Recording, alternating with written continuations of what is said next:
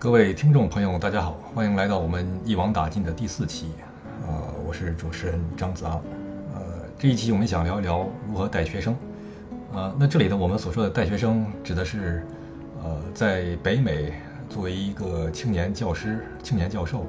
呃，如何带领你的博士生一起搞科研。说到带学生呢，其实很有意思，因为我们每一个人在我们的求学过程中，其实并没有人教给我们如何带学生。然后，当我们当了教授以后，呃，我们只能像那些呃功夫电影里边或者武侠小说里边看到的情节，呃，回忆当年我们的师傅是如何教导我们，我们在教导我们的学生。啊，那么这一期的话题呢，我们想呃分享一下我们的经历，呃，希望对年轻老师和学生有所帮助。啊，下面我们的节目正式开始。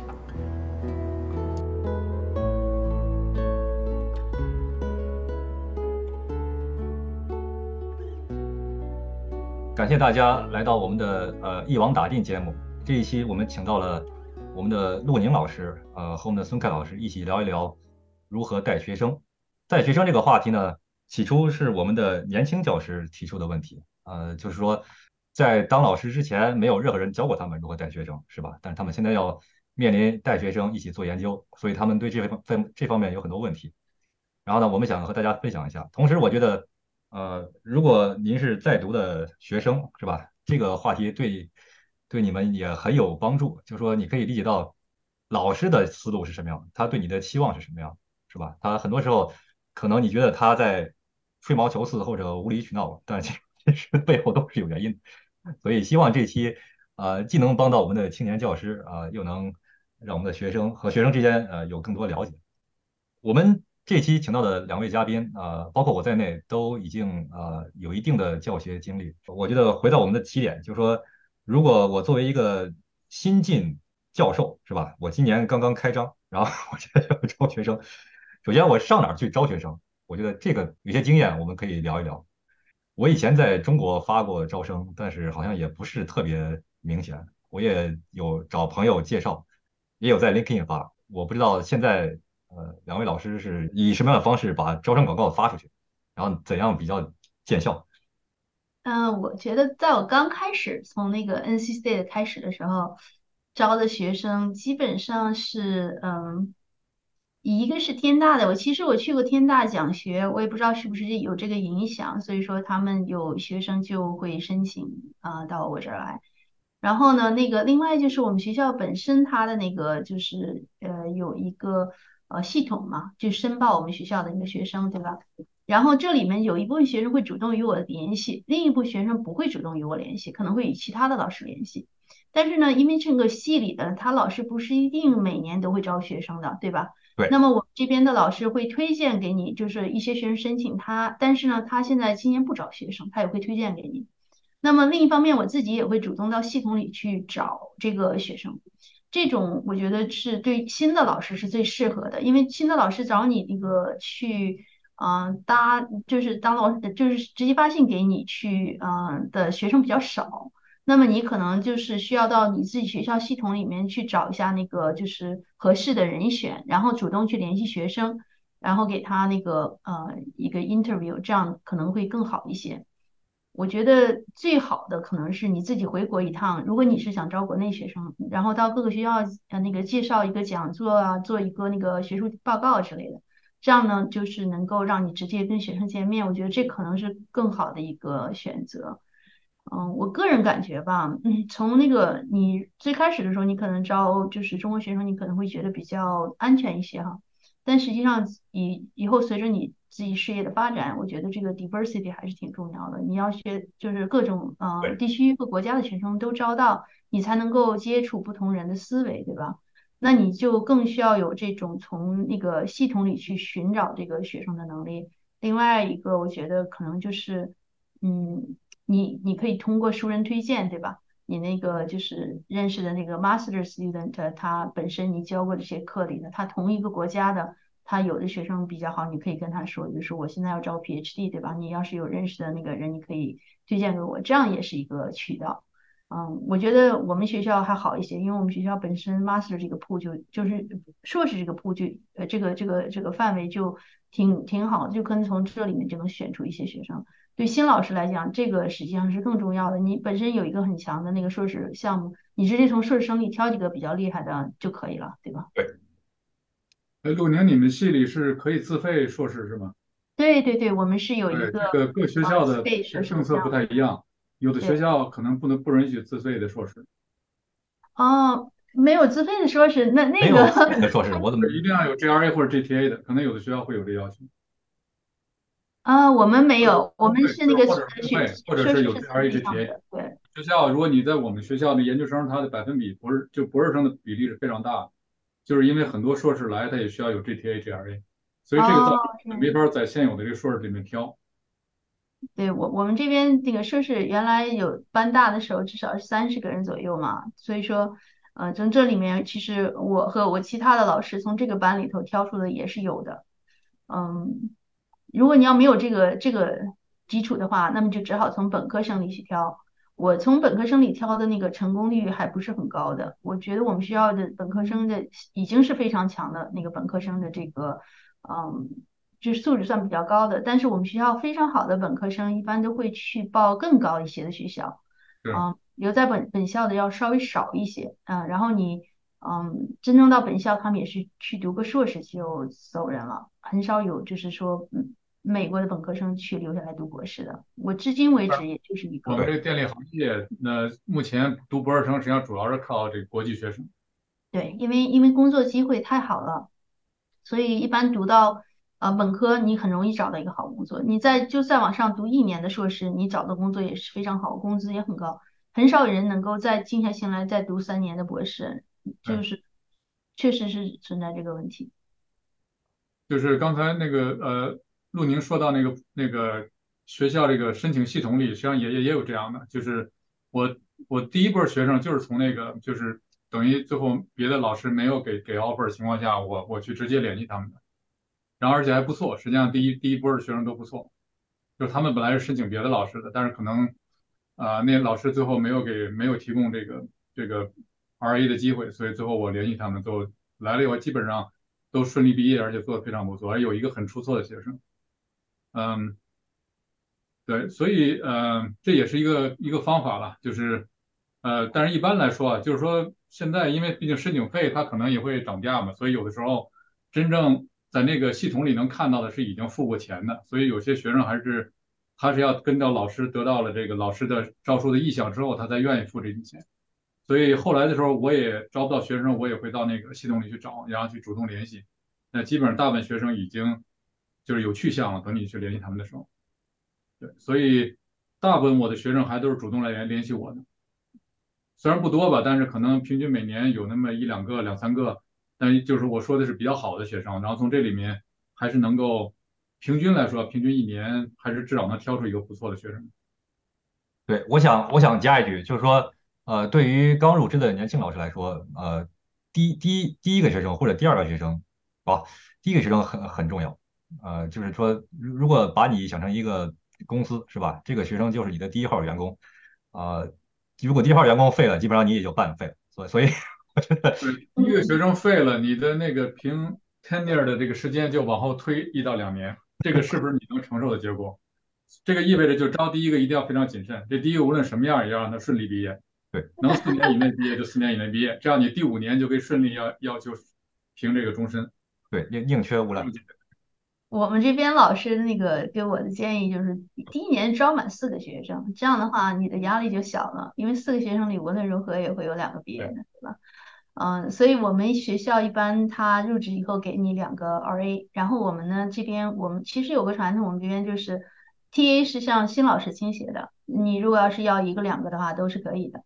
这样今后呢，如果你呃就是像我们现在我们能不要 TA，我们就把 TA 给新老师，如果他要的话，他不要的话呢，我们再从后这些老师们再去分，这样就保证我们新老师呢都有足够的那个呃招生呃的名额，对吧？啊、来保证你在嗯，就是你你招一个呃废一个的这个几率呃可能是百分之五十的话，你招四个废四个的几率，那可能是你自己的问题了，对吧？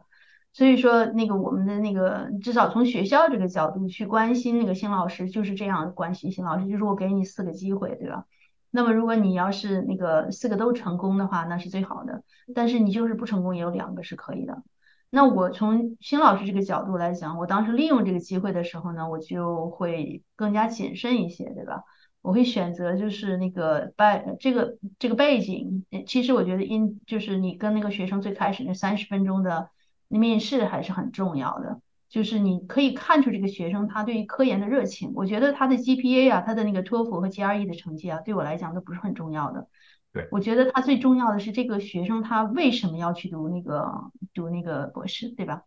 因为他如果要是嗯。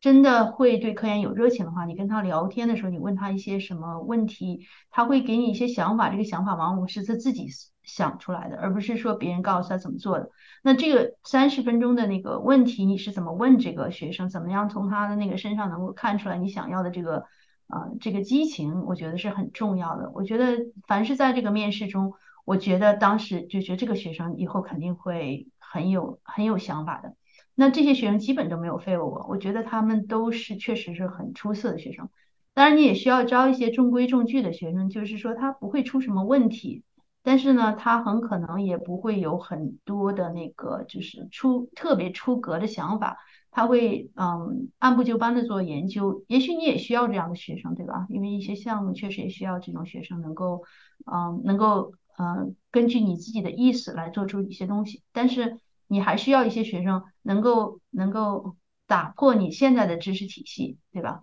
然后呢，去让你也成就一个新的那个领域。那这样的话，就要需要你去招一些学生不在你这个领域，比如说招一些像我招过就是 computer science，就是计算机科学这方面背景的学生，他本身的那个电力系统的背景是很弱的，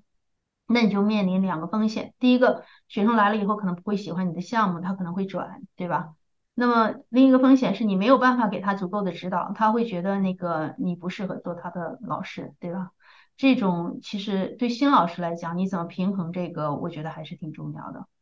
嗯，从我自己的一个角度来讲，我觉得是非常值得的，因为他会强迫我去学一些电力呃工程之外的项目，或者读那些文章来作为给他足够的指导，对吧？从我这个角度讲，从他那个角度讲，他带来了不同的想法，让我在这个领域呢能够扩展出去，是吧？所以我觉得新老师，你要是招四个学生的话，你可以有一个学生是这样子的，就不是自己这个背景的，那剩下三个学生就当你的保险了。那另一个学生可能会给你带来惊喜，对吧？那那我们听到这个，无论是孙老师还是陆老师，他们都提到这个面试，所以我觉得这个很关键。呃，我想先分享一下我的招生过程吧。那你肯定会收到很多学生套词的信，是吧？或者比如说铺或者招生的那个学校里面去找，然后呢，我第一眼看的其实是他有没有已发表的论文，呃，可以是很一般的论文，但是如果如果有那么一两篇，那我就认为这个学生其实是想做科研的，是吧？而且他呃，这是一点。第二是他呃有没有做硕士论文啊？有些有些时候他是不需要做硕士论文，是吧？所以我对他的硕士论文。呃，也很看重。那之后呢，我就会说，啊，那我们如果有学生，我觉得可以，我就会给他们发邮件说，哎，我们在，比如说是秋季招生，我会在一二月份时候，我给他们发邮件说，那我想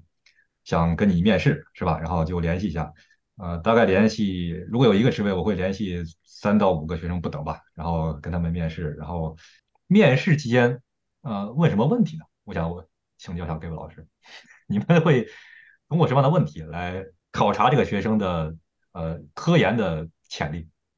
呃，我如果对这个国际学生，你肯定要首先考虑考察他的语言能力吧。如果他英语实在太差，这个确实需要很多时间能够你要提高英语。所以你至少要，当我说英语好，不代表就是英语好到就是说你可以在这边生活无碍，但最起码你要把你啊你做的工作能够用英语清楚的表达出来。我给你充分的时间准备。比如说你在 interview 之前啊，你说你准备一个大概二十分钟左右的一个报告是吧？那他完全他可以把他要说的话写下来，然后读个十遍二十遍吧，读熟了是吧？至少你能表达清楚，这是一个要考察的。这第二考察是考察他的知识面，就是说他知识面有多广。就你毕竟你是读完了这个大学是吧？你有可能又读了硕士，所以呢，你上了哪些课？我会从他那个就是他上过的这些课里面，他得分相对高的来说。我说你来给我讲讲，就是说你你从这个你你你这个课考的不错是吧？考了九十九分，从这成绩单上，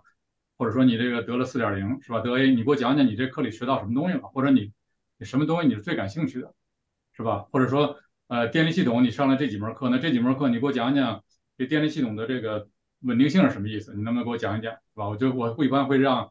会考察一下他的知识面，然后呢，我在第三个要考察的就是他的兴趣点。就是说，当然这些东西是他被迫学习的，是吧？他上大学必须学这专业。但是你能不能给我讲讲，就是你学的学的所有课，包括你做的所有项目里面，你最感兴趣什么？可以是你的那个硕士论文课题，你做过的一个项目，或者哪怕你中间做了毕设或者做了一个呃一个参加学生活动的一个项目吧。你可以给我，就是你最感兴趣的东西，你给我讲讲，我看你的热情在哪儿。你如果连你最感兴趣的东西讲的都是比较敷衍或者没有热情，或者这样的话，就是。讲的非常平淡，那我就能大概知道这个学生在做研究的时候，他的真实的热情会有多少。就这个基本上我考察的三个点嘛。啊，还有一个最后就是在考察这三件事的时候，我要看他的逻辑到底是不是清楚，就是他不能前后矛盾，他一定这个这个逻辑是要环环相扣的，基本上是非常清晰的。就这几点都考察下来，我敢保证这个学生是一个很不错的学生。对，我觉得这个确实基本上是这么一个流程。一般的我们会呃提前告诉学生，就是说你可以用十分钟的时间把你做过的东西给我讲一下子，然后呢，这样至少你可以看一看他对于他做过的东西，他讲这个问题能不能在很短的时间讲清楚。嗯，我觉得你不要给他太多的时间去讲这个东西，他呃反而就是你看不出来他的那个对这个东西理解的有多深。因为一个理解比较深刻的问题，你完全可以用五分钟就讲出来这个问题我为什么感兴趣，而且这个问题是怎么做的。那其中呢，有一些我也会问一下他的技术细节，非常细的技术细节，然后看一看这个东西到底是他做的呢，还是那个就是嗯其他人做的。因为这东西嗯你自己做的，你肯定对这个技术细节会有比较强的了解。然后呢，你会问一下子这个东西为什么你不做另一种方法？那这就需要你自己也稍微的看一下这个学生做这个方向，对吧？你才能问出比较深刻的问题，然后看这个学生他怎么样回答你。嗯，然后我觉得最主要的是，正跟这个学生去问一问他没有准备的一些东西，比如说你问问他最近这个领域有一些什么东西，然后那个啊，你对这个东西的看法是什么？然后你未来呢，你想做一些什么东西？我觉得这也很重要，因为我们毕竟。培养的那个博士生有两种，一种你是以后要做科研，一种以后要做那个就是，嗯，做那个教职嘛，对吧？那么这两种人需要的那个特质也是不一样的。我觉得有一些学生他就是本身是自带热情的，他在讲一些什么东西的时候，你可以感觉到他神采飞扬，对吧？就是说他确实是有这个热情的人，他才会眼里有光。大部分学生呢，其实是属于那个。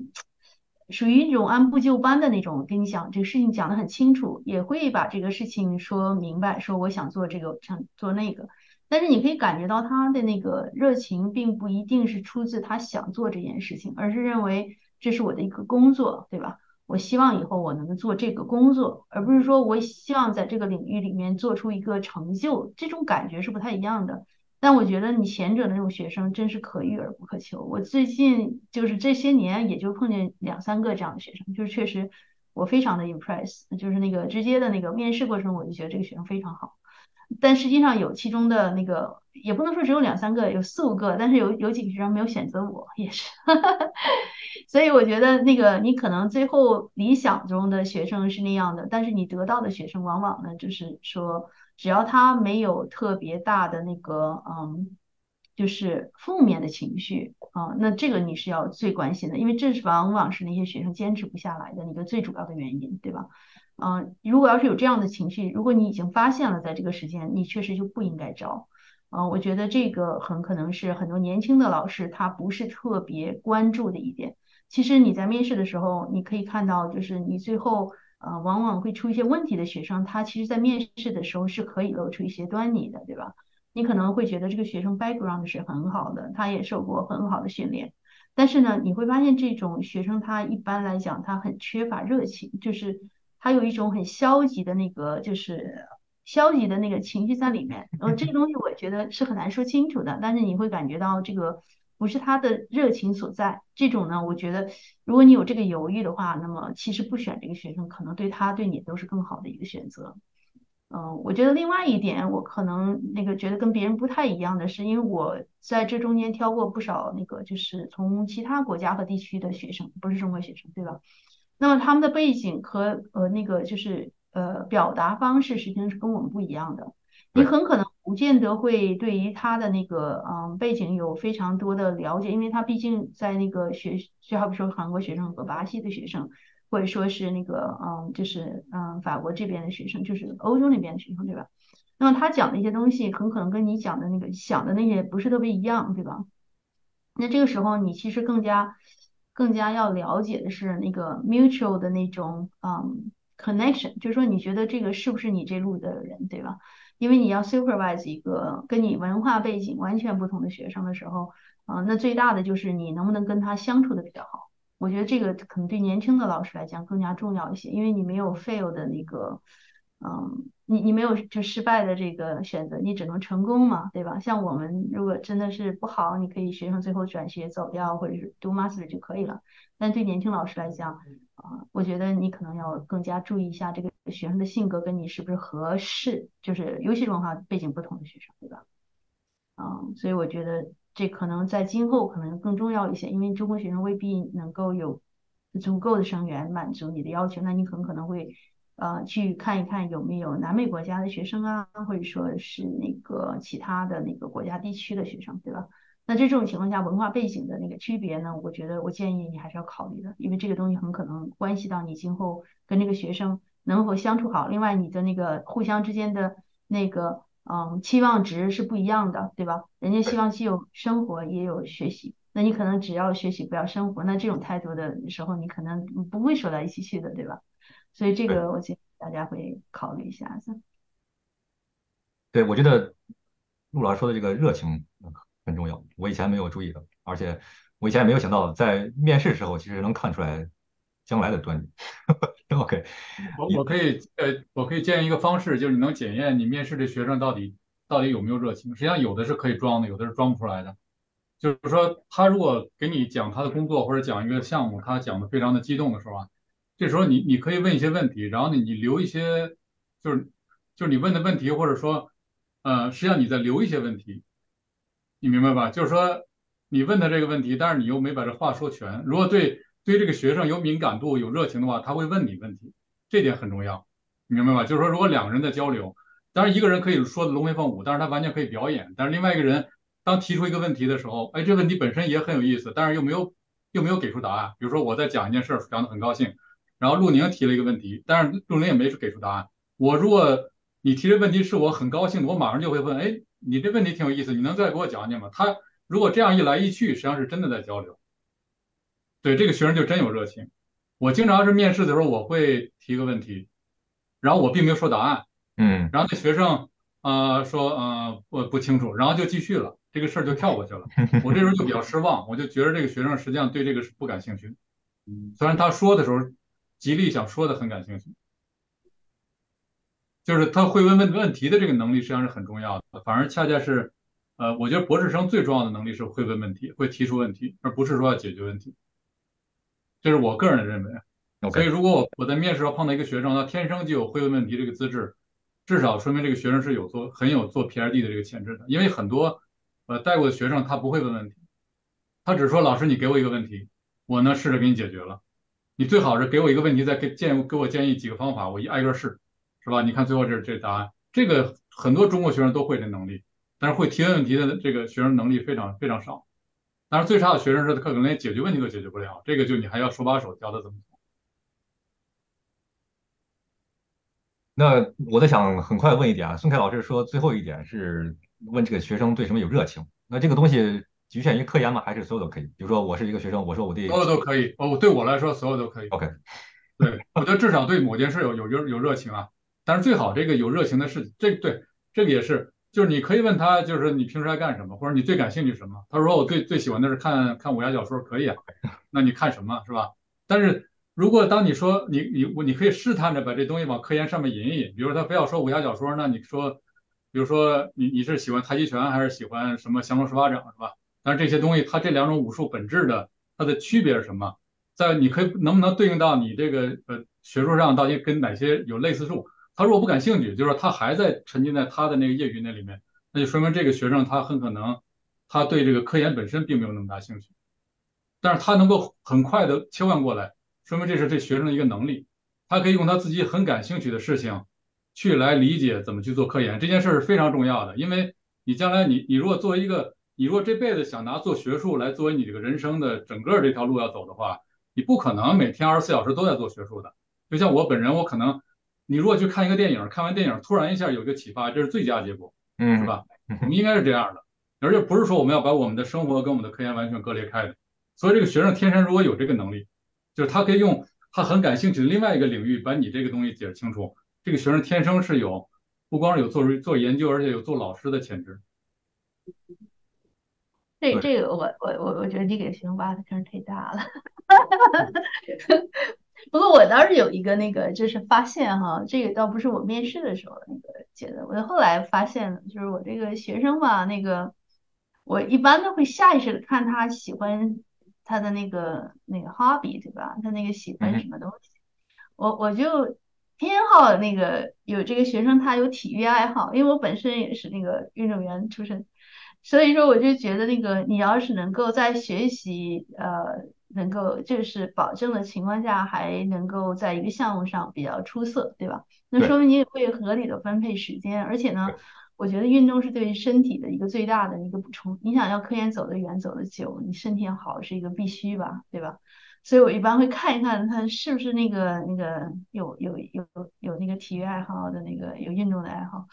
所以我发现我这边那学生打球啊，然后那个跑步啊，然后什么好的这些学生学习也都是很好的，这说明他们的那个爱好实际上是很重要的。一个那个什么都不爱的学生，我觉得他很难做出来一个对事情有热情，因为你只有对生活有热情，你对这个科研才会有热情。然后呢，你你同样你这个生活的热情会让你那个科研的热情更加持久一些。所以我觉得看一看这个 hobby，从他自己喜好什么，然后能不能做到一个比较好，即便是个他的个人爱好，你能也能做出一定的小成就，我觉得也是一个方面。我觉得招学生我们已经聊的差不多了，那我们想聊聊下一阶段，比如说我们招到了学生，对吧？然后我们发现这个学生，呃，每个学生当然他都有他的特质了，我们有没有什么？而且刚才孙凯老师讲了，不同的项目是吧？无论是那个 NSF 还是能源部的项目。或者是工业界项目，他对学生，他对这个我们产品产出的要求都不一样，所以对应的学生 也不太一样。那有没有什么好的因材施教的先例？当然，我觉得理想状况是你一个教授啊，你手里有很好几个项目是吧？那你可以在几个学生间切换。但是我想知道大家对这个有有没有什么可以分享？就是说看到这个学生对哪个方面比较擅长，然后尝试。在这个方向让给他更多的帮助。我我我的感觉就是吧，那个这个学生，第一个是我觉得说从招生这个角度，我已经在他招之前我就给他的一个 expectation 了，对吧？是。说你可以说那个，好比说是那个电力电子和呃电力系统相结合的，或者说电力系统这个方面呢是偏那个建模的，或者电力系统这个方面偏那个呃数据分析的。这个我会大概跟他打了个招呼，对吧？因为我面试的时候，面试他背景的时候就是这样子的，嗯，然后呢，那个基本上从面试这一关呢，我就知道他的这个方面起码是感兴趣的，对吧？那么等他进组以后呢，其实我们这边项目确实比较那个呃多，也比较杂一些，那就给他这个几个机会，然后让他分在这这几个项目上直接去看他喜欢什么。我觉得那个学生他对于自己喜欢和不喜欢的项目，他所做的一个付出和他自己的产出实际上是正比的。他特别喜欢的项目，你不用催他。我这学生哗哗哗全部去修那个 machine learning 的课程，跟就是那个机器学习的课程，根本不用我催。我觉得他们每个人都是自己从网上自己上课，或者说是那个直接在那个 Coursera 上面就上，因为我们学校没有的课程，他们都可以自己去上，对吧？那么你要是这个学生他做他不想的项目的时候，对吧？那你这个态度就可以看出来了，就是有的项目可能确实也需要做，但这个学生可能他本身并不是特别想做这个项目，但是当时他为了进这个组，他做了这个项目，对吧？那这个时候就需要一个平衡，因为你这个项目确实缺人，你招他来也是为了做这件事情的，对吧？那么那我觉得你应该给学生一个其他的选择，就是说你做这个东西，你把它做好了，然后呢，你就可以做你想做的东西，对不对？然后呢，那个这个部分的活儿呢，就是这么多，你把它做完了，你就可以去做其他的东西。如果你精力那个就是够用的话，对吧？你可以做与这个完全不相关的东西，甚至没有这个项目，我也不会去干涉的。因为我们这边那个做这些项目的时候，其实基本是有一个呃，就是呃项目报告的，项目报告和那个你做好了以后，然后呢，在这个项目上面你出一个那个会议文章就可以了。但是你的那个杂志文章呢，你完全可以从其他的方向去出，对不对？那我觉得这种结合的方法呢，其实对学生他本身的兴趣和你本身老师的利益实际上是直接相关的。你可以去顾及到学生他本身他的兴趣可能在来的这一刻已经转了，但是呢，你也不希望他就是为他自己不喜欢的东西去那个用三年的时间来做补偿，对吧？那么你可以尽量这个项目结束，我立刻就给他转到那个其他他喜欢的项目上去，对吧？那我觉得这样从老师这个角度讲，对学生可能是最好的帮助，但实际上何尝对你自己不是一个帮助呢？因为他在那个领域上面其实更能够那个，就是 发的那个 paper 更好，然后做那个付出的努力更大，对吧？所以说我觉得这个可能是我的一个经验。我觉得，嗯，一旦学生认为这件事情跟他所想做的事情一样的时候，你老师是不需要花任何的努力，他追着你需要。要出文章，或者说让你的指导。嗯，有道理。对，就是呃，就是如果我们现在的项目都是工业界的话，它工业界是有进度要求的，它经常是每两周或者一周开一次会。所以，如果你把这学生放在这儿，你是基本上短期内不能把这项目把这学生移来移去的，就至少有一个这个学生要不断的有一些这个进展。然后这个时候呢，就是说。需要给这学生解释清楚，就这个项目现在支持你的，你之所以能在这读博士，拿这个这个 RA，你是由这个项目来支持的，所以咱们至少达到这个项目的最起码的要求。你如果还有你你有更感兴趣的题目，比如说你做这个项目做的是一个非常传统的问题，但是你对这个人工智能这些感兴趣，是吧？那可以你去做，你可以你你只要把这一块最基本的标准达到了，你去花时间去做你更感兴趣可以。然后呢，如果最后你真做出有一些眉目呢，我可以把你咱们。过段时间我把你把你转过去，这些都可以，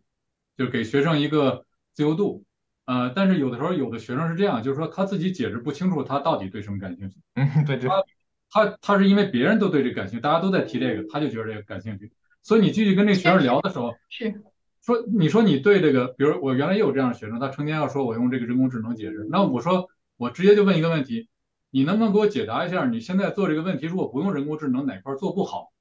为什么这个你用这个人工智能它就能做好，或者说你准备用的这个技术，你用的这个这种学习的方法，为什么就比我们现在传统的好？我我我我本身没有这个偏见，我没有说这个谁好谁不好，但是你如果能给我解释清楚，那行，那你去做可以。但这个学生他并没有解释不了，过一段时间他又说我要做，那还是解释不了，就是他是不断的在有一种表象，他觉得这个领域是我更感兴趣，好像我这么做将来找工作更好找，但是他自己又没有一个很清楚的认识，这时候我会。稍微给这个学生泼一些冷水，我并没有说是鼓励他去去这样做，这是可能很多学生是有时候是这个状态。确实，确实也有，我也有一些学生也是，嗯，因为这件事情八竿子打不着的那个跟人工智能，可是他也想去做，但是呢，这个东西吧有有两面性。其实我觉得他那个就是从学生这个角度讲嘛，我觉得。我我可以理解，因为那个我们这个组现在就是毕业的学生，那么人工智能这个方向毕业的学生找的工作呢，基本上是那个像那个 Meta，就是那个微软的，或者说是那个 Uber，或者说是那个就是 Apple，那么他们的工资立马就会高很多，对吧？那么你同样的你要从电力系统毕业的学生的话呢，你付出的努力可能是一样多的，但是你的工薪可能就要比别人低一些，这样的话无论如何心里也是不平衡的。那么这个学生他的心态就是，我在这个里面，我虽然这个东西跟那没有关系，但是因为我做了人工智能，我的背景上面就可以写一笔人工智能，然后我找工作的时候用这个背景去找工作，我可能会更加好的找出一个嗯薪水比较高的工作，对吧？那么从这个角度讲呢，我觉得有两个解决方案。这个从我实际经验中去用在我学生的那个角度，我就是这样说：我说那个，你看从这个角度讲，你要做那个呃人工智能的话，对吧？那你可可能要做这个一二三，因为我会帮他想这个问题。你你可能用这个角度来做这个可能会比较好一些。那么我就把我项目计划改了，我跟 DOE 去 DOE 就说这个项目呢，那个我们原来本来没打算用人工智能做，但是我把这个项目就改了，就是用人工智能去做这件事情。那这样的话呢，我从根本上就改了这个问题的时候，就可以允许学生来做这个问题。嗯，然后从我的角度讲，这也是我力所能及所能做到的最最。最重要的一点，但如果有一些东西确实跟人工智能八竿子打不着的时候，你会怎么办呢？那你就只能跟这个学生讲清这个问题，因为这个，嗯，这个领域从这个角度讲，你没有任何的理由去用人工智能，那么你就可以先做这个。那我可以告诉你，其他这个领域，你你如果有精力和时间的话呢，你可以去跟着这个学生去做。然后呢，到时候发 paper 的时候，你们可以做 co-author，这样的话呢，你在你的简历上面也会有人工智能的一部分，对吧？那你要是说你觉得你是自己时间有限，或者说是那个没有办法去兼顾两个，那我建议你先把那个就是你你支撑你这个 RA 这这个东西做好。然后呢，你去尽量帮助那个学生去从他那个角度去直接拿他的模型去学习这个人工智能在这个领域的应用，这是你最快的一个途径，能够上手也能有那个就是发 paper 的机会。因为如果你从现在转到人工智能再去发 paper 再去做这个的话呢，那你这博士毕业的时间就可能要拖两三年，那你也也是不划算的。你把这个问题跟那学生讲清楚呢，他一般也能够理解，然后双方就是 互相达到一个平衡嘛，就是嗯。都互相理解自己老师的那个想法，然后我知道你这个学生大概出于什么样的想法，我给你提出这个解决方案。如果你觉得可以的话，我们就这样执行。所以我一般的情况下建议用这种办法解决这个问题，其实也就是让学生跟老师之间说开了，不要互相之间就总是较着劲，然后那个这样的话有有可能会有的时候出一些问题。对，嗯，对。尤其年轻的老师，一般情况年轻老师可能会更加的，嗯，受到这个限制，因为你毕竟你这个项目写了一个东西，你很难从自己这个角度去改这个东西，对吧？那那个对于学生来讲，你应该更加理解老师那个拿到这个项目是很不容易的。如果没有在这个项目上面发一些文章，或者是那他以后就不会再得到这个项目资助，那就对这个老师的那个事业也是很大的打击，对吧？所以这个学生如果理解老师的话，其实一般他们还是挺能够就是把自己的本职做好，然后再去那个嗯兼顾他们的那个可能对今后更加有用的一些那个课程吧，对吧？对，好的，嗯，感谢分享。我觉得这些呃对我来说都很有帮助。呃，我不知道呃呃陆宁老师和孙凯老师怎么样，反正对于我呢，我是把带学生啊分几个阶段，是吧？然后呃比如说在他的这个呃开题之前啊和中期答辩之中，然后是博士后期这几个方向啊，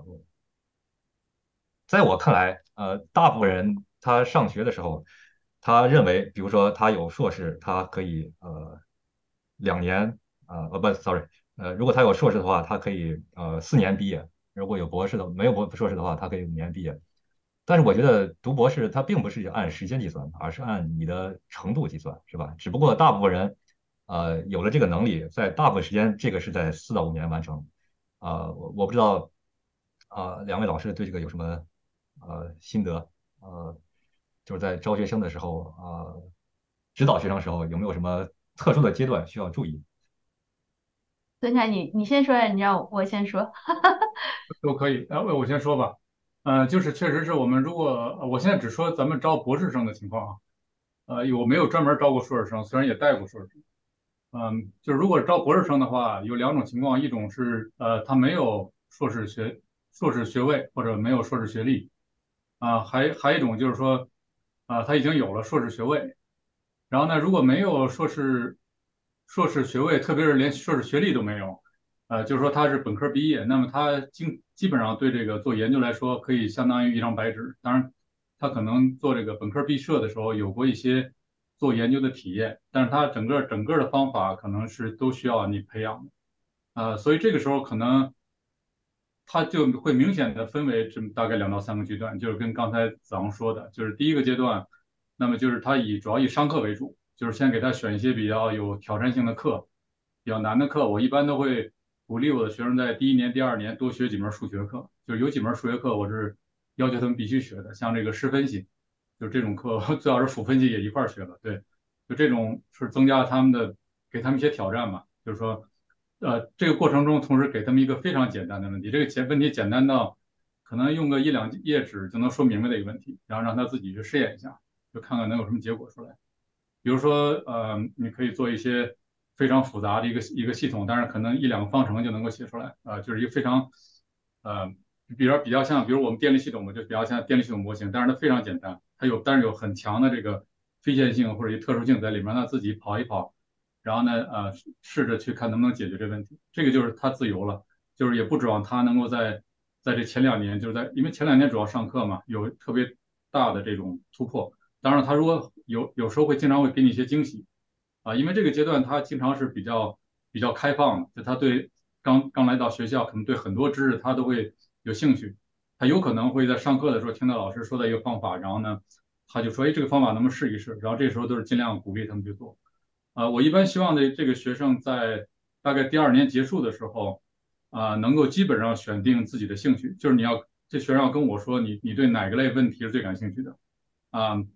然后呢，这个这个问题当然最好能跟我们的目前的一些呃现存的研究项目是有一些相关性的，这样的话。才能够把他们放到这个项目上，然后呢，这样从第三年呢开始呢，就基本上啊，就一个真正的具体项目的一个问题，在试验他在前两年探索出来的一些想法啊，或者同时我会建一些想法，是这样一个阶段。到大概可能是我觉得第四接近第四年吧，这这时候基本上应该他自己有一套完整的这种方法体系了，就是说他很明确知道啊，我要解决的问题是什么，然后呢，我用什么样的方法，然后这时候我相信这个方法应该可行。当然，这时候不一定还不一定有这个文章啊，有可能在开始在尝试着写一篇啊论文，或者已经有些会议的论文，或者尝试写一些期刊论文啊。然后我一般建议是在第二年结束附近的时候尝试的头一头一第一篇期刊论文。但虽然可能经常是不太不太成功啊，但是等到什么时候他可以准备答辩呢？那这个有可能是第四年年末，或者是第五年，也可能花更长时间。就是当他自己的方法很成熟。然后呢，并且他验证也通过了，而且这个结果都很合理，而且总的评估来说，实际上是一套新的方法，也能够自圆其说，也有一定的贡献。即便这时候没有啊，可能还没有成功的把这个文章能够发表出来，但是这时候也应该可以考虑是不是可以进行答辩。这个基本上大体来说是这样的一个过程。然后这个对对不起，说的比较长，这个是一个一个学生，假定是他来的时候是一张白纸，就完全不知道怎么做研究，那我就要按这个方法，大概这个三阶三个阶段做。然后呢，如果是有硕士学位的，他来呢有有一点不同，有一点区别啊。这个区别也有两种可能，就第一种是这个这个学生受到的硕士训练是非常好的，就是他一来他就知道怎么去看参考文献啊。你你当你给了一个稍微复杂的问题，他就知道怎么去思维，怎么去啊找到相关的方法，再做一些改进。这种学生他就会有一定自主性。还有一类学生，他拿到了硕士学位，但是他的训练是错误的，或者说是有问题的。这时候我要花可能大概一年左右的时间，把他过去的我认为是有问题的这部分慢慢的帮他去呃消解一些，然后呢让他学会怎么去正确去做做研究。这时候那这个就就情况就取决于他的之前的这个带来的这个经验了。对，这会有一点不同，就说要么可能省去了呃一年左右的时间，要么可能要增加大概一年的时间。这是大体上说了一下。啊，那我说说我自己。我自己的经验，我觉得我这个跟那个孙克老师稍有不同的是，那个我一般的招学生的时候就是按照项目来招的，啊，一般来讲我是有足够的 funding 了，我会招学生，这样的我招他之前我就知道大概招是哪个方向需要几个人，这样的话呢，在面试的时候我基本上就会强调看一看这个学生在这个方向所做的一些东西，或者说他至少在这个方向有什么潜力。然后呢，这样子他过来之后，我做的第一件事情就是每人给分配两个项目，先跟着干，因为我感觉这个学生他本身他自己的那个 background，他缺什么是只有他自己最清楚。然后呢，我很难知道他的兴趣在哪。我的一般给他们两个到三个项目跟，这样的话，他跟那个整个的那个组会上面，他可能有两个项目至少感兴趣，然后他就接着跟下去。如果第三个他不感兴趣，他可以 drop 掉。那这样的一个学期之后，基本就可以见出分晓。就是说他自己很感兴趣的那个课题呢，他就留在那里；他如果不感兴趣，我就可以把它 put on 到另一个课题上。我觉得这种好处就是吧，他可以跟那个就是 senior 的 student 直接去学那个需要的东西。因为我们这边的有个特点就是，嗯，我的学生一般。来了以后马上要接手项目，因为那个我这边的学生一般是三年毕业到三年半四年之间，我的 expectation 一般都写在我招生的简章上面。我说你有硕士学位，我三年四年就希望你毕业。如果你不毕业的话，你就占了其他学生的帮顶了。这个就是我给他们期限比较短。如果他是有那个本科学历的话，我希望他在四五年之内毕业。这是本身，我觉得我自己在读 PhD 的时候，就是你在这个呃里面待的时间越长，你的那个对自己热情的消耗就越大。一个一个足够训练过的 Master Student 到这边来，其实就是呃是就是你有了那个硕士学位，你其实三年时间是足够了，因为他们本身已经花了两年到三年的时间在本来的学校受过这个专业的训练了，我尽大可能的用他的那个训练。所以说，在这边的时候来了以后，我一般不会关心他们选什么课程，除非他们问我。呃，然后呢，这样的话有个最大的好处是，他们直接就可以用前面学生编的 code，这样他就直接一边编一边编自己的，一边学习那个前面学生编的。我有两个那个好处，一个是我前面学生毕业了以后，这边的学生马上可以接手，中间没有一个那个大的那个嗯一个间隔，对吧？另外呢，因为这个后面这个学生他本身有一个指引了，他有了这些前面学生编出的模型，他就不需要在一个很原始的基础上去积累自己的那个啊模型，然后再发 paper，他完全可以跟这个老生一起合作去做一个 co-author paper。那这个基础上就可以用这个老一呃这个这个 senior 的学生，就是这个比较有经验的 PhD 去带这个新学生。那就省了我很大的麻烦，所以我觉得这个方面呢，我对学生去招的时候，我没有明确给他画一个学习的阶段或者是选课的阶段。其实我一般建议他们第一个学期就是选一门课、两门课就行了，因为如果要是选过多的课程，他就没有时间跟这些 senior 的那个 pe，呃，就是这个。呃，老生去学习，我觉得这种学习往往是更见成效的，因为他们更有经验，更在这个领域里面要做某哪些模型，直接去调这个啊 package，或者说直接去学这一门课最有效，他可以给他很好的建议。所以说他们在选课和这个呃做科研上面，我希望他保证，即便是从开始，也不要就是只选课不做科研，而是一开始就赶紧的去找出自己想要做的东西，根据自己想做的东西呢，然后就。可以尽快的补充自己不足的地方，然后呢，就可以那个直接发 paper。我这边好的学生，他们一般第一年就可以发 conference，然后就可以发那个 journal。但是呢，这个方法我也感觉到不像那个，就是有的学生他本身自主能力差的时候，这个效果就不是很明显。所以我觉得可能也是要因材施教吧，因为我有也有一两个学生这样做，他很不适应。因为我不会给他很多的指导，他们的那个进展就会慢一些，而且他本身不善于跟其他的那个呃比较 senior 的 PhD 去交流的话呢，那他的那个进展就比较慢一些，他就是不合群嘛，因为也得不到其他的那个学生的帮助，尤其是在那个 pandemic 这个这个这个期间，呃，我觉得更加明显，就是跟那个呃这两种学生他们之间的差距就会明显一些。嗯，所以我觉得其他的那个宋凯老师说的，我都是基本上也是那么做的。嗯，这个唯一的不同可能就是我希望学生更早的进组，然后直接有项目，从开始就去做项目，就是这一点有一些不同。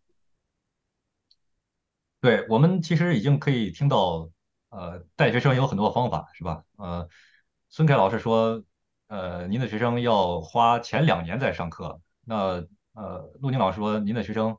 呃，基本上不管他们上课，那他们有有精力既上课又做 research 吗？又做研究吗？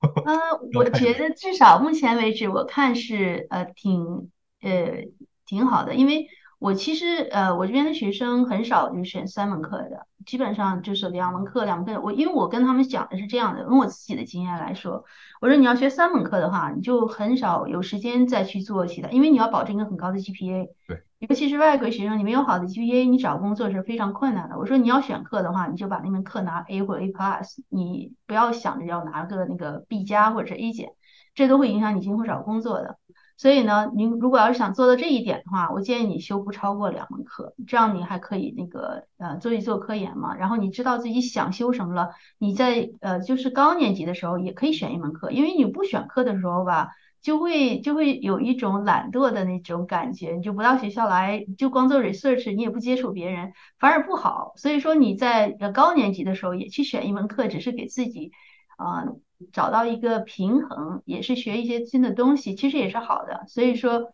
我就建议他们把自己想选的课吧平摊开。这样的话呢，在他这儿呃在这待三年期间，其实每个学期都可以选一门课，这个我也不会干涉。他如果要想修一个双学位的话，我们这边有一些学生去修双学位，然后他修的课要多一些。其实只要他能做科研的话，只要发出这个嗯这这个相当数目的 paper，其实他干什么，说实在我都不知道学生 修什么课。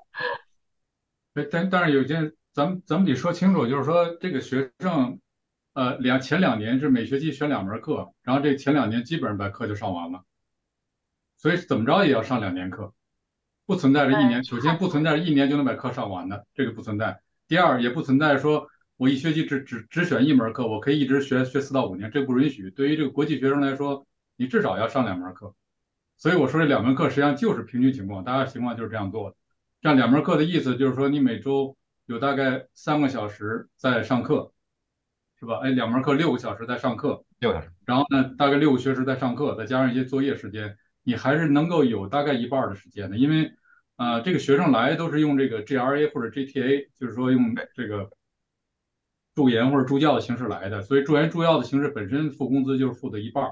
就是一周有一半的时间你是在上课学习，剩一半时间。是要参与到研究项目的，所以这个本身并不矛盾，实际上是这样，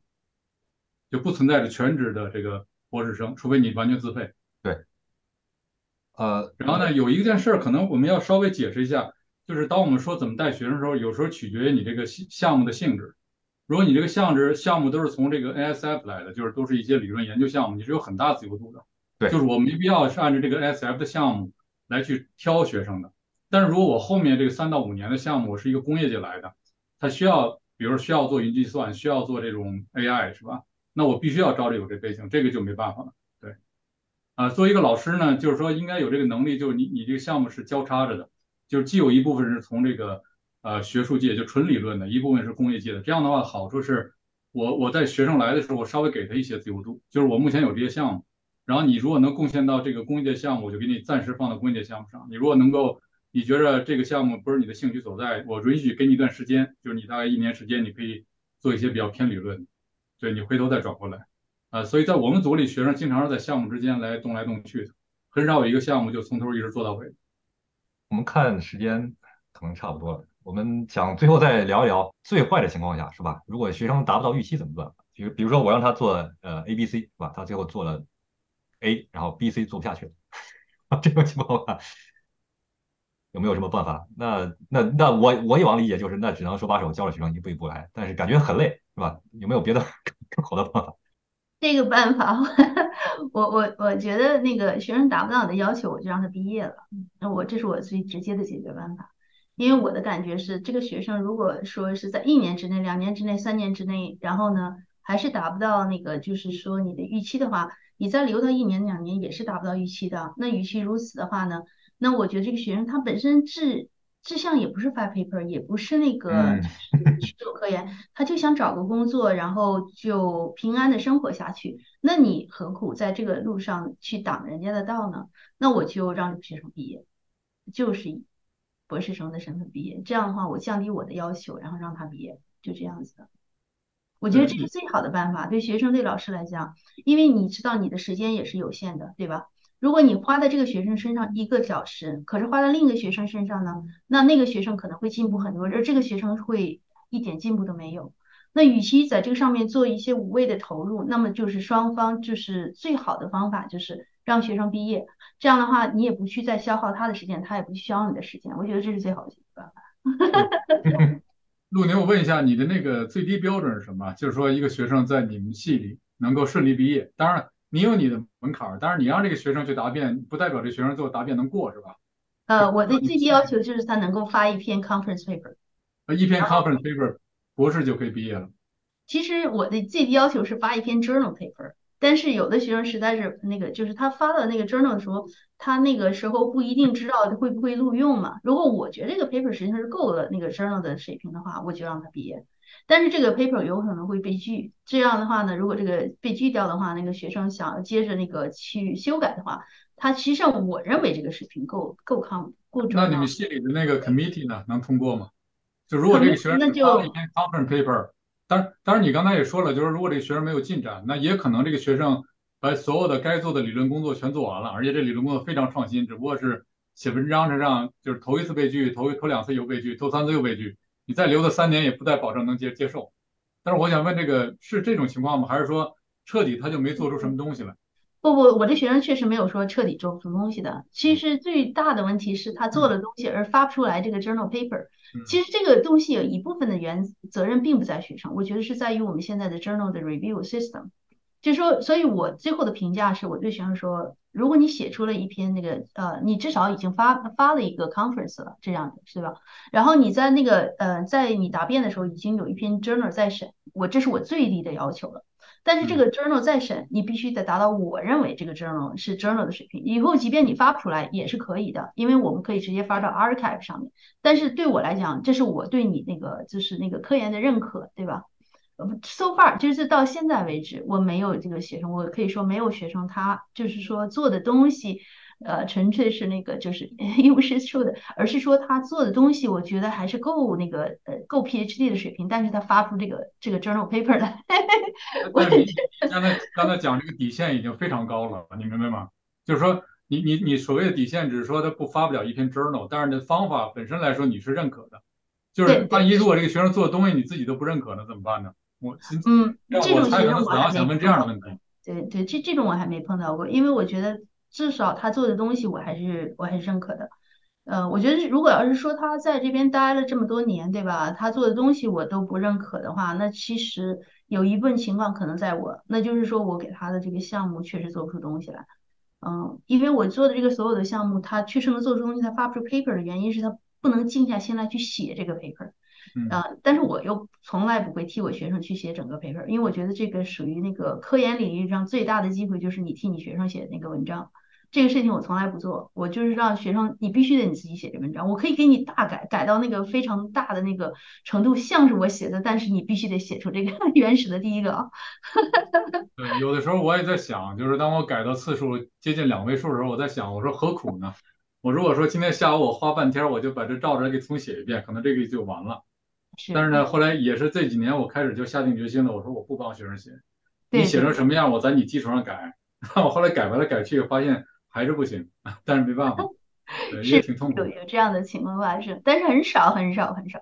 我觉得大部分情况，我这边的学生没有那没有没有说到那种就做东西，我认为这个东西简直就是 garbage 那种情况是没有的。他们大部分做的东西还是很好的。但是我发现学生跟学生之间确实有不同的是，有的学生非常善于做项目，但是不善于写文章。嗯，这个东西是天生的，几乎是你就是让他怎么写的，他他的那个呃做做那个就是。啊，报告啊，或者是是做这个项目啊，这个都是很好的。但这个文章呢，他写不出来，就是那种，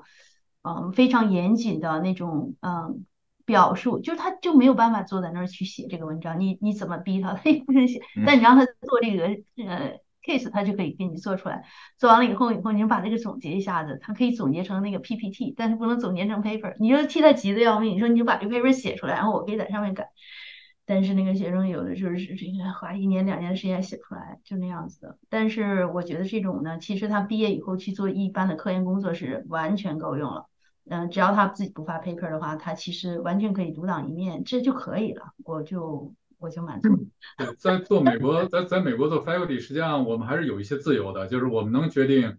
这个学生能不能达到我的标准，就不管他实际发表了几篇文章。如果做 committee 能够承认的话，就相相信我的话，实际上基本上都会放过的。当然，你你这个你你这个论文不能出现重大的错误，那出现错错误那绝对不行。如果有人发现了，如果没有错误，然后你做的探索的一个比较新的领域，一个新的方法，虽然现在一篇 journal 都没有，但是基本上大家都承认这个方法自圆其说，那基本上还都可以放行。是是是，我我觉得就是这样子的，对。对。这跟可能跟国内会有些不太一样吧？国内现在可能是对这文章要求是越来越高了。嗯，对。这个东西确实跟我们目前的 review system 也有关系。有一些文章我确实已经觉得它够了，那个就是那个就是 journal 了，但是你你你。被拒这个东西对学生的打击也是很大的，他就就很没有信心了吗？他也不想再改下去了。对。那在这种情况下，其实你就是强迫他坐下来再反复修改，再花一年的时间，我觉得没有必要。他晚一年毕业的话，对他自己竞争力就晚一点。我不希望我的学生在这个方面会对别的学生有那种就是呃劣势，处于劣势。所以我就跟我学生说，我不希望留你们超过四年半。你们四年就赶紧的那个嘛，有有有学硕士学位的，你四年就毕业就完事了，最好三年毕业。对，那好吧，那我们今天大概就到这里。我想问两位，还有什么要对我们的青年教师 分享的最后的心得？我我觉得我要是对呃青年教师分享的，就是我要是问我的话，我就是对你的学生好一点。因为你可以想一想，你自己当老师，嗯，实际上是从学生过来的，对吧？那你那个你自己的老师是从哪一些时间呃方面对你的时候，你会感觉到非常的温暖，对吧？你就这样对学生，哪些那个情况下你老师对你你感到非常心寒，你尽量不要这样对学生。其实我觉得学生跟老师的关系吧，就是都是处出来的。当然你不一定把学生就是走的关系像朋友一样，这样的话呢反而不太好，对吧？进行管理。但起码你就是说处到最后，就是对你即便是最不满意的学生，你也要保持一颗平常心。这样的话呢，你你你你是相互之间师生关系才能更好一些。对。嗯。孙凯老师有什么？对，我想一想啊，就是。嗯，对我我基我我我赞同那个陆宁老师说的这些这些观点，就是说对，呃，老师还是以身作则吧。我们原来也是学生过来的嘛，我估计我们当学生时候是有都有对好的导师和不好的导师大概有一个判断。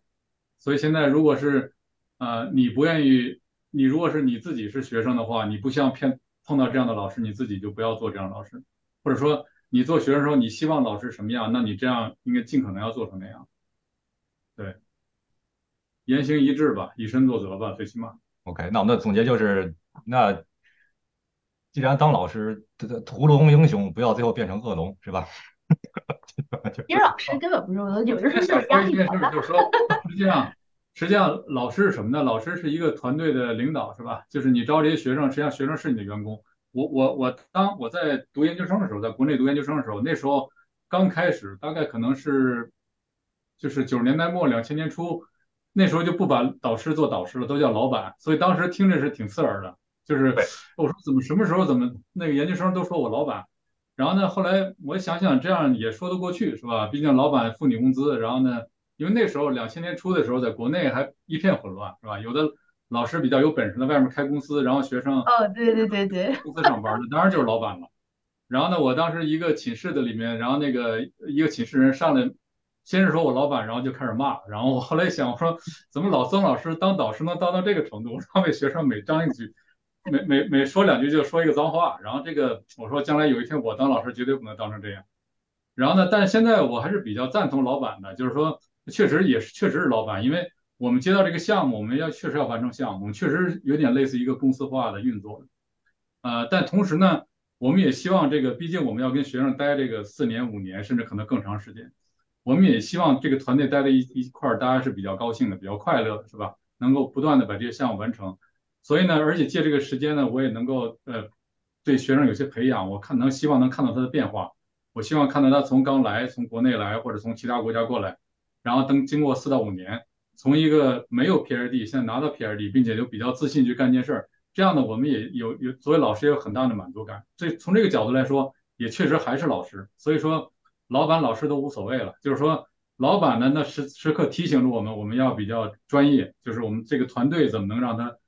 这个健康的运作下去。作为老师呢，我们希望在每日的跟学生的交流，包括会面，包括讲讲这个研究进展的时候，能给这个学生言传身教，稍微有一些东西吧，让这个学生将来他毕业以后，他如果说，哎，老师，原来你跟我说过这件事儿，我觉得确实很对，我发现确实是这样，这个我就觉得很欣慰。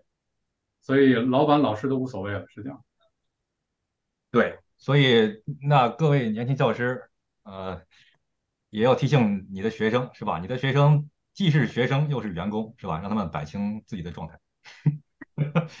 你最好别对学生这么说。我觉得这种想法就是那个孙凯这种认识是非常好的，但是你对学生你直接是说那个啥的话，他们自己心里其实都明白，你用不着跟他们说也是。你只要就是平常的时候不要那个就是呃说话，其实是这样的，恶语伤人六月寒嘛，对吧？尽量不要说出那个就是伤感情的话来，这样其实就可以保证在相互交流的时候能够比较温暖一些了。嗯，有的时候确实，我觉得老师的压力太大了。有的时候那个你你这个烦心事儿特别多，一看学生写的文章咋这么差呢？然后你咋就不做东西呢？你有的时候可能是管不住自己，忍不住就会发一下脾气。但实际上你以后仔细想想看的话，你其实这是属于一种转移，你把你自己压力转移到学生身上，对吧？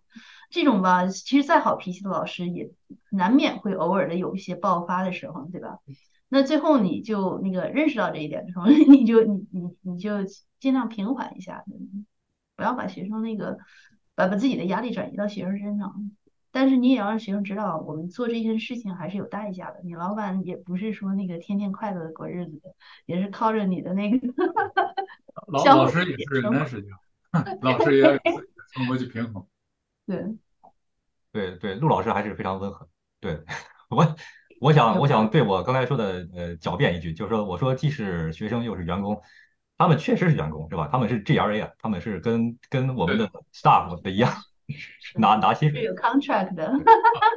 这件事儿，美国学生实际上非常好的，我发现，你就跟美国学生接触的话，就是，呃，如果美国学生的研究生的话，实际上他确实就把这当成一个工作。我说当成工作，不是说，呃。他对你这个这个这件事儿的热情降低了，而他对热他他是很有这种主动性的，就是说，如果这是我的工作，那这就是我的责任，我就要把这件事干好。而中国呢，实际上有时候中国学生自带我是个学生，我是到这来学习的，所以你别对我要求这么高。实际上你想想，中间是有偏差的，你知道吗？所以说把老师当成老板并不是坏事儿。实际上咱们讲清了这个每个人的这个职责的这个关系范围，包括重要性。这样呢每个人都可以专业一点，老师、老板也也专业一点，学生也专业一点。